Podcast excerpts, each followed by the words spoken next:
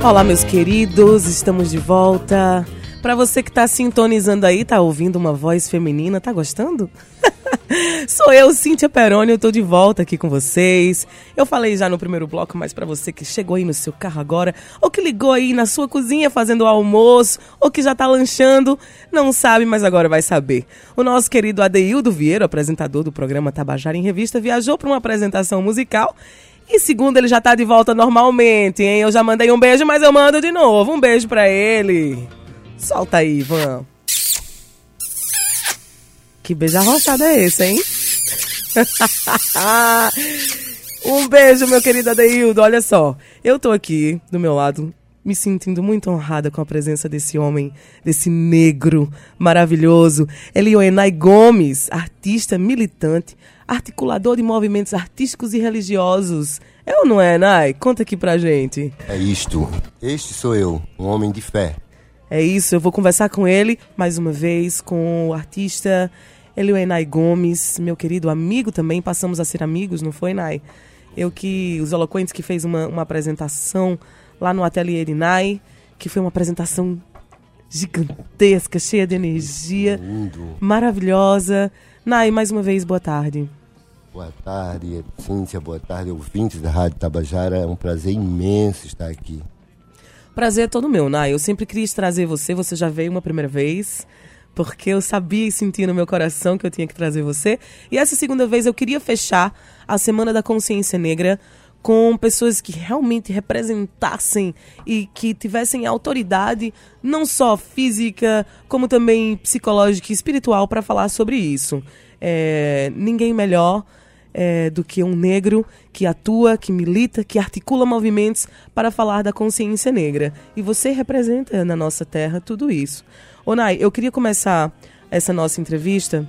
A gente estava aqui falando nos bastidores sobre esse número eu estava estudando um pouco é, para fazer essa entrevista de hoje, porque eu considero muito importante, assim como você, querido ouvinte, também.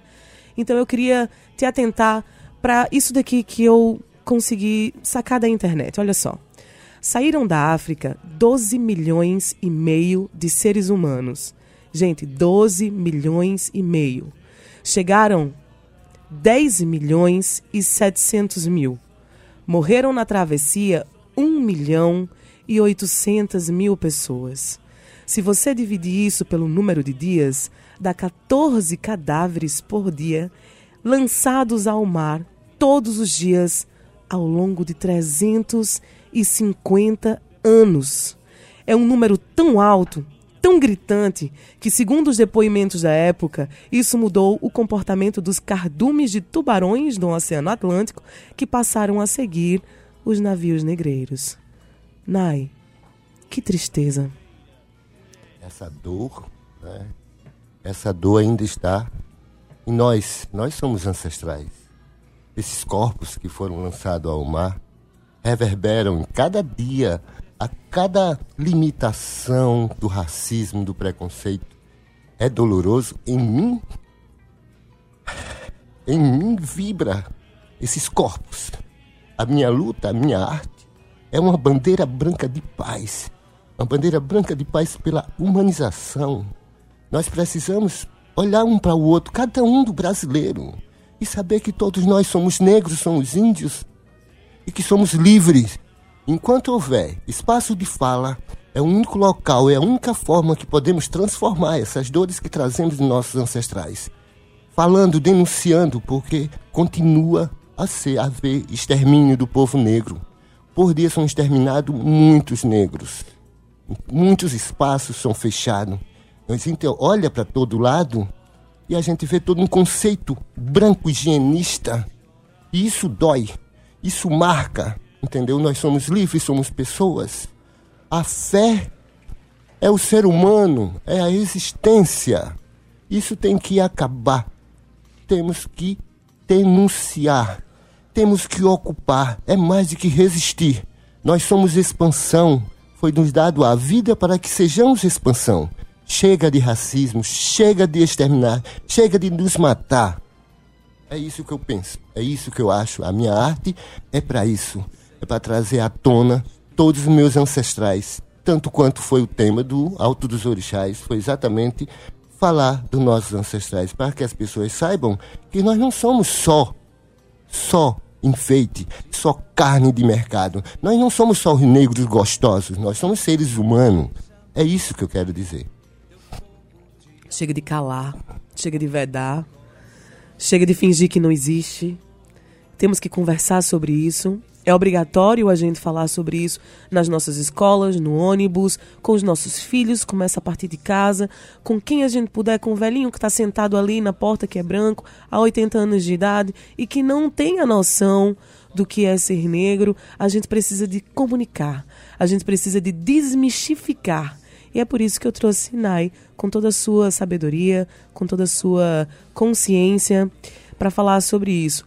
Nai, você é articulador cultural, além de artista plástico. E você produz um evento chamado O Alto dos Orixás, que você mencionou aqui agora. Conta para mim e para os ouvintes o que é o Alto dos Orixás, como surgiu esse movimento e é, aonde que acontece. Me conta aí. O Alto dos Orixás surgiu como também um espaço de fala, né? um espaço de resistência. Na verdade, ele surgiu como um ato público com forma de espetáculo, porque na verdade são quadros são quadros em movimento, é onde está as artes visuais somando com todos os segmentos artísticos. Escolhi o Ponto de 100 Réis por ser um, um espaço de abandono. E como no contexto histórico, ali também foi um pelourinho. Então, assim, foi escolhido o Ponto de 100 Réis como referência de ocupação e a necessidade de expansão. Né? E nove anos, completamos nove anos, mas sete anos de abandono, eu não digo sete, nove anos de abandono e de descaso porque temos uma gestão, gestões que sabem muito bem quem eu sou, sabem muito bem os artistas envolvidos, mas por sete anos nem banheiro químicos tínhamos direito.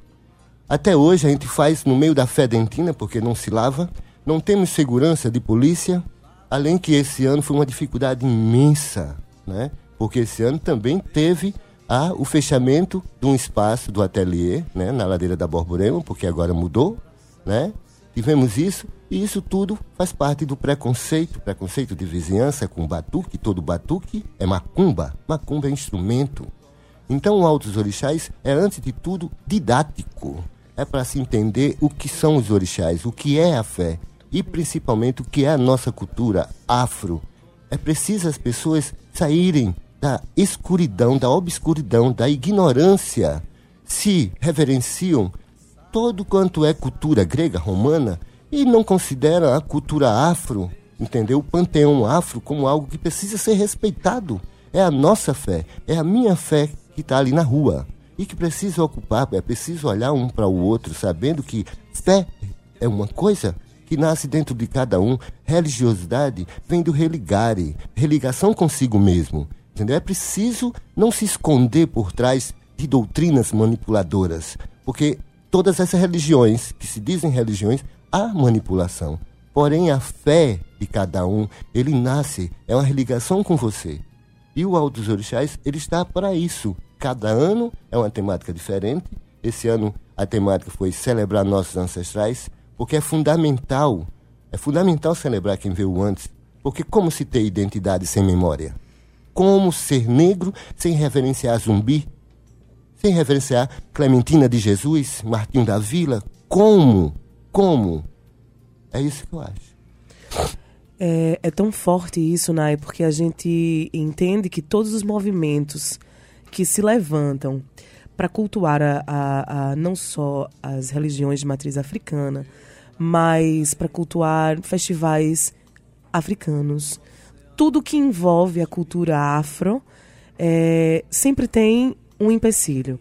Ou seja, no local de realização, ou seja, porque não deu naquela data, ou porque tem uma feira acontecendo, sempre tem esse empecilho e a gente sempre acha. Eu também sou produtora, é, e eu, eu, eu, como produtora, eu encontro sempre várias é, é, é, pedras no caminho que a gente precisa, né, de batalhar o dia a dia. A produção é isso mesmo, mas eu não consigo me imaginar é, porque eu não, eu, não, eu não tenho experiência disso, de ser uma mulher negra produzindo um festival é, é, negro ou trazendo, por exemplo, o Alto dos Orixás. Eu imagino que deve ser é, cansativo, exaustante.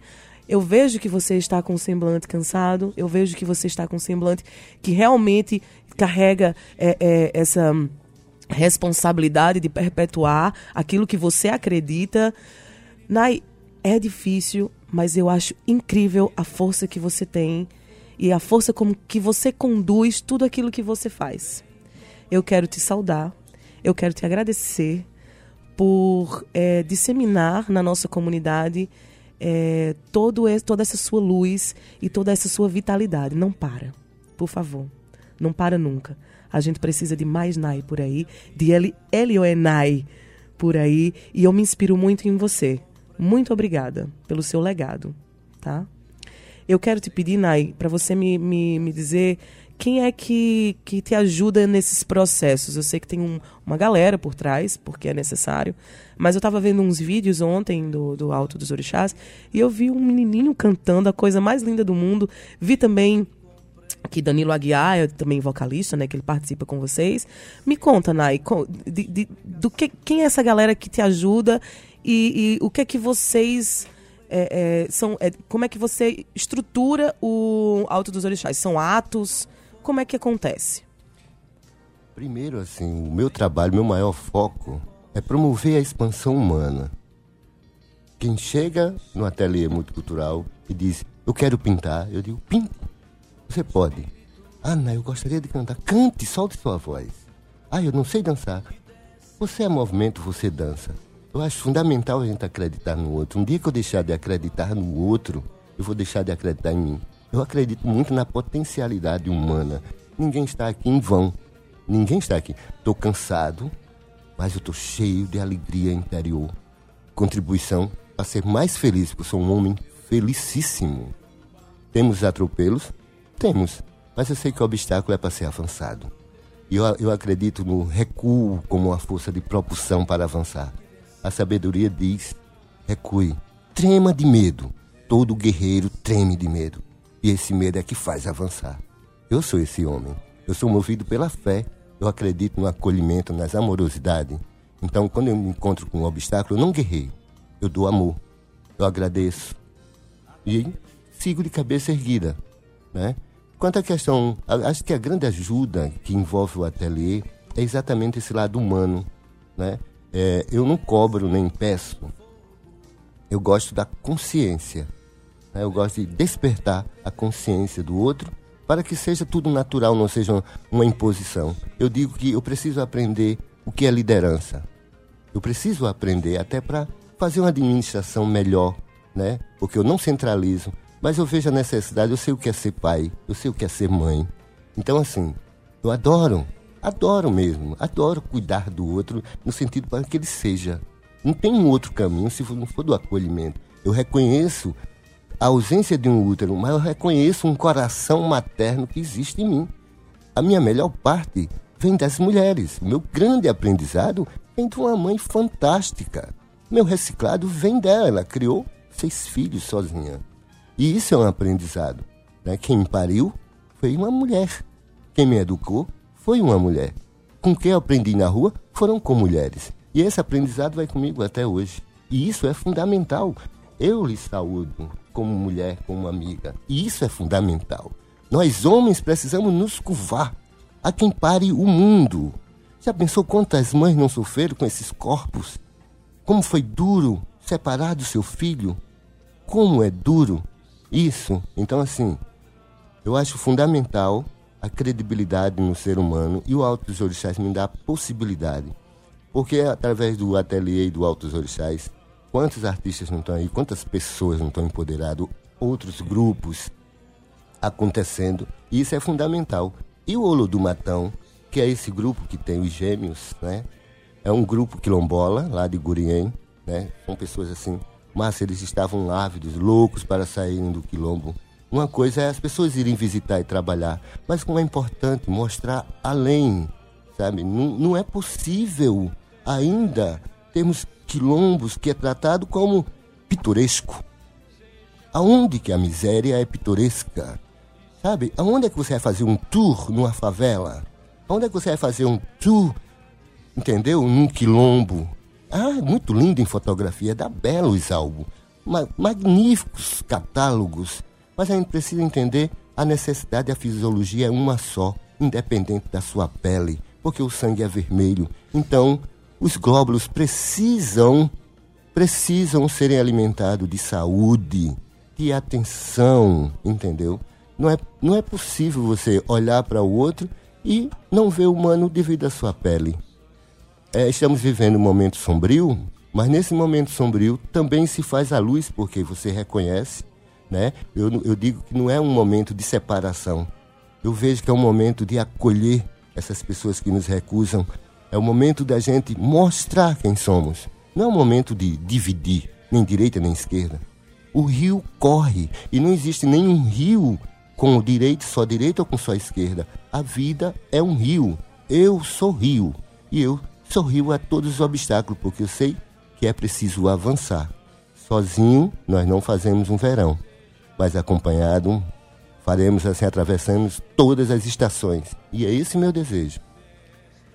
Meu Deus, eu não sei vocês, mas eu, eu, eu tô muito emocionada desde que começou esse programa. Cal Nilma tá olhando para mim dizendo assim: Força guerreira, você vai conseguir chegar até o fim desse programa. que honra eu estar nessa bancada hoje do Tabajara em Revista, que a Rádio Tabajara me proporciona. Eu agradeço a todos vocês que confiam no meu trabalho e a essa equipe maravilhosa que constrói isso comigo todos os dias. Nai, é um prazer inenarrável ter você aqui comigo. Eu queria só encerrar o nosso programa com alguns comentários. Olha só, Nara Rúbia colocando aqui palminhas de parabéns para você. Tânia Freitas falou assim: que testemunho lindo, parabéns, Nai Gomes. Emocionante as suas palavras. Parabéns, parabéns, parabéns. Um beijo. Nara falou assim: avante, guerreiro. Entre outras pessoas. Olha, Tânia tá falando aqui de novo. Caramba, só emoção, hein? Eu também, Tânia, querida, um beijo para você. Eu também tô muito emocionada. E eu vou me despedindo, porque realmente, infelizmente, eu não tenho mais tempo, mas eu tenho a certeza absoluta que esse mestre aqui do meu lado teria muita coisa para nos ensinar numa longa tarde com chá. E eu te agradeço demais. Agradeço você, a toda a sua ancestralidade, a todos os seres de luz que te acompanham. Muito obrigada pela sua, por ter me dado a oportunidade de estar aqui com você hoje. Eu que agradeço a todos os ouvintes, agradeço a toda a equipe, agradeço especialmente a você pelo convite. E eu quero dizer uma coisa para vocês. Amem, acreditem no amor. Só o amor vence os obstáculos. Amem a igualdade dentro da diversidade. Amem, e a única coisa que eu vos peço, encerrando a Semana da Consciência Negra aqui no Tabajara em Revista, é respeito. Eu peço respeito. Vamos finalizando assim, ó. Nas redes sociais eu tenho meu querido, amado, talentoso Cal Newman. Na técnica, Ivan Machado. Na produção e apresentação hoje, excepcionalmente, Cíntia Perônia. Gerente de Rádio Difusão, Berlim Carvalho. Diretora de Rádio e TV da Empresa Paraibana de Comunicação, Albiés Fernandes. Presidente da EPC, Empresa Paraibana de Comunicação, Nanaga 6.